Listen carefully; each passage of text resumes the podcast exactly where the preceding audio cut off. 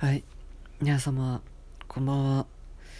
えー、久しぶりでございます。毎回久しぶりっていうのは言ってるような気がするけどちょっとまた日にちが空いてしまいましたがいかがお過ごしでしょうか？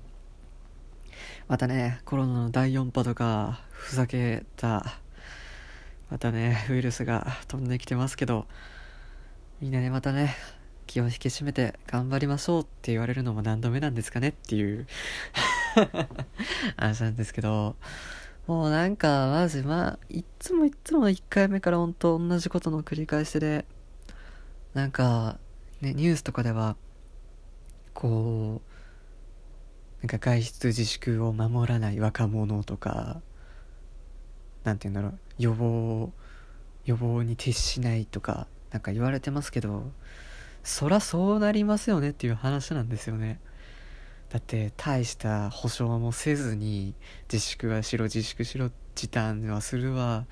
なんか向こうは好き勝手ねこうこっちを縛ってきますけどこっちからしたら働かないと生きていけないし。なね。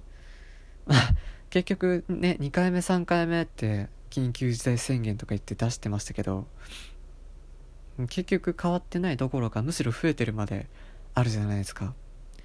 ね、でゴールデンウィークには外出はもうやめてくださいとかもう営業もう飲食店にも行かないでくださいとか言う割には東京オリンピックは開催しますって言ってるわけでしょもうなんか本当都合ご都合主義というか 向こうの勝手にしか思ってないんだなって思ってまあ心底日本には呆れてるわけなんですけど日本というか、まあ、上の人たちですね。うん。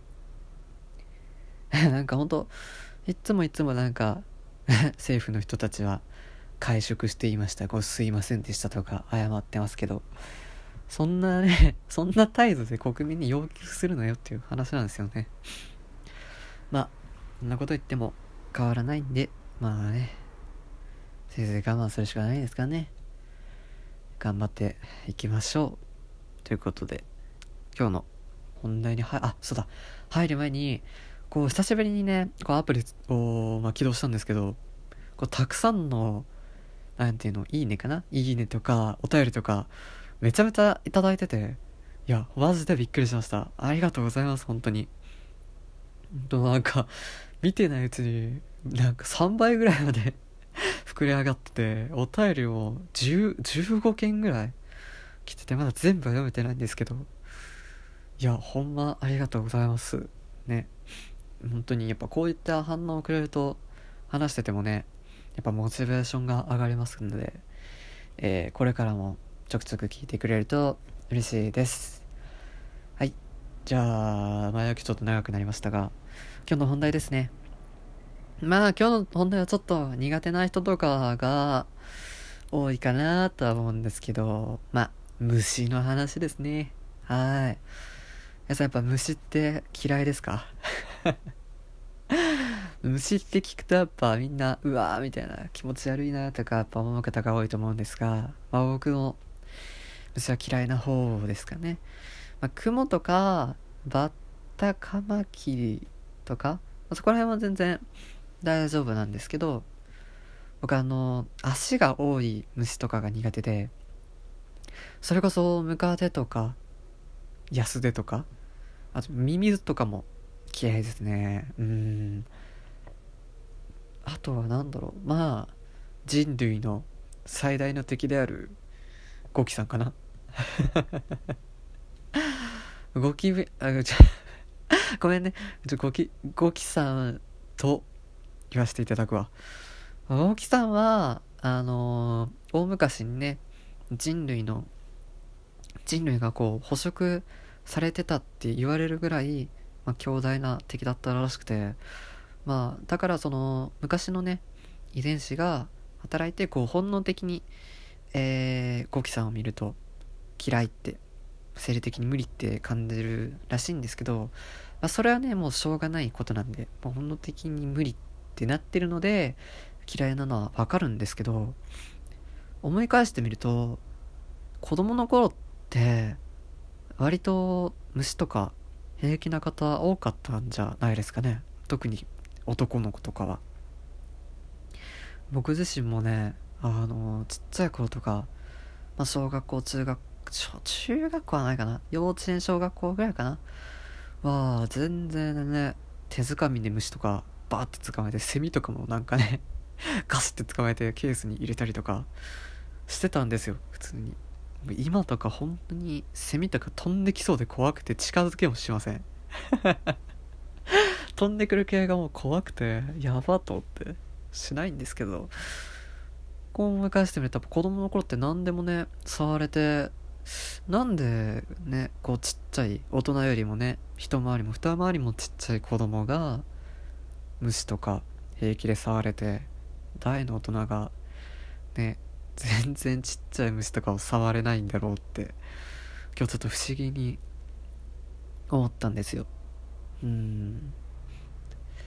どう考えてもだってねちっちゃい子供の方が虫に対して恐怖心を覚えるのは覚えるだろうなと思うんですけどね。やっぱ好奇心の方が勝っちゃうんですかね。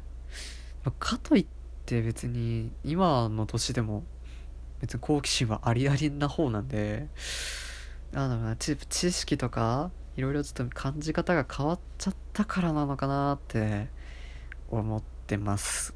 す。どうなんですかね。うーん皆さんどんな虫嫌いですかね。やっぱ王道の雲とかやっぱ苦手なんですかね。でもやっぱ人間にさこう危害を加えない生き物とかでも苦手な人多いですよね。やっぱそういうことじゃないですかね。まあ毒グモとかになってくると話は別になってくると思うんですけど何なんだろうな。やっぱ何て言うんだろう。子供の頃とはやっぱ視点が変わってきてるのかなって思いますよね。ある意味退化してるというか成長の一端が欠けているというかちょっとね不思議だなって感じた 話です。はい。まあ、今日はそんなね深くない話なんですけど、まあ、せっかくいっぱいお便りいただいたのでちょっと一通読もうかなって思います。いやーマジでねいっぱい届いてね超嬉しいです。はい。まあ1通目から読んでいこうかな。えー、ラジオネームまいさんからのお便りです。はじめましてこんばんは。こんばんは。はいもう12時回ってます。はい。えー、私は今年春から大学に入学して現在コロナ禍の中頑張っています。はい。本当にお疲れ様です。入学式とかできたのかな？はい。すごく落ち着いた声でいつも癒されています。ありがとうございます。恥ずかしいけど。はい。やっぱ声褒められるとね嬉しいですよね。はい。で初めての質問なのですが大学が始まってサークル選びに悩んでいます。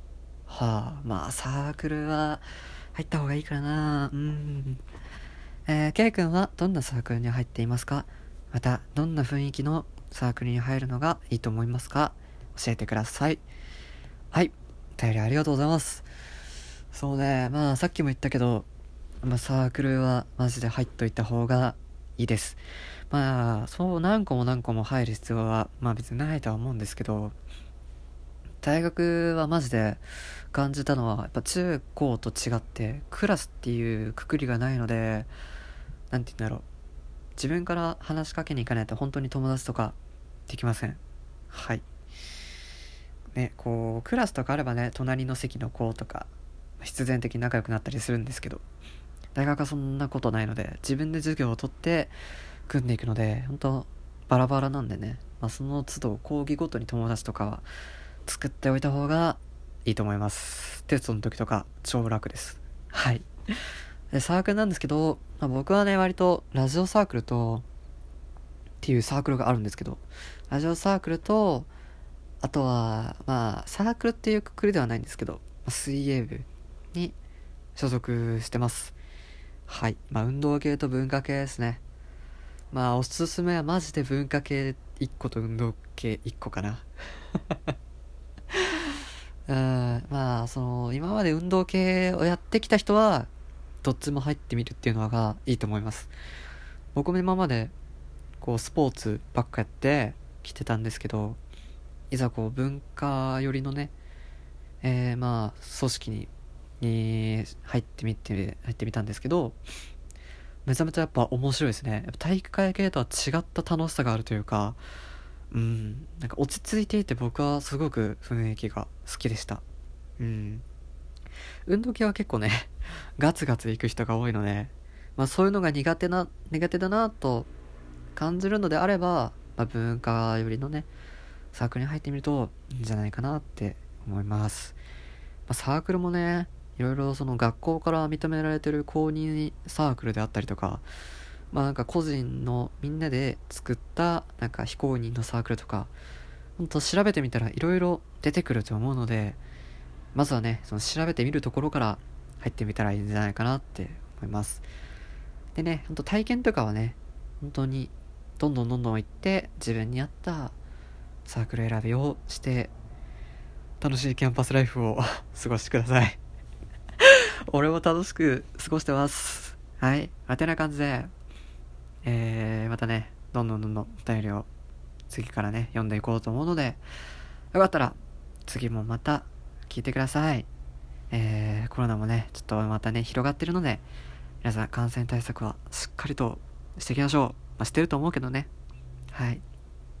頑張っていきましょう。では、今日も聞いてくださってありがとうございました。おやすみなさい。バイバーイ。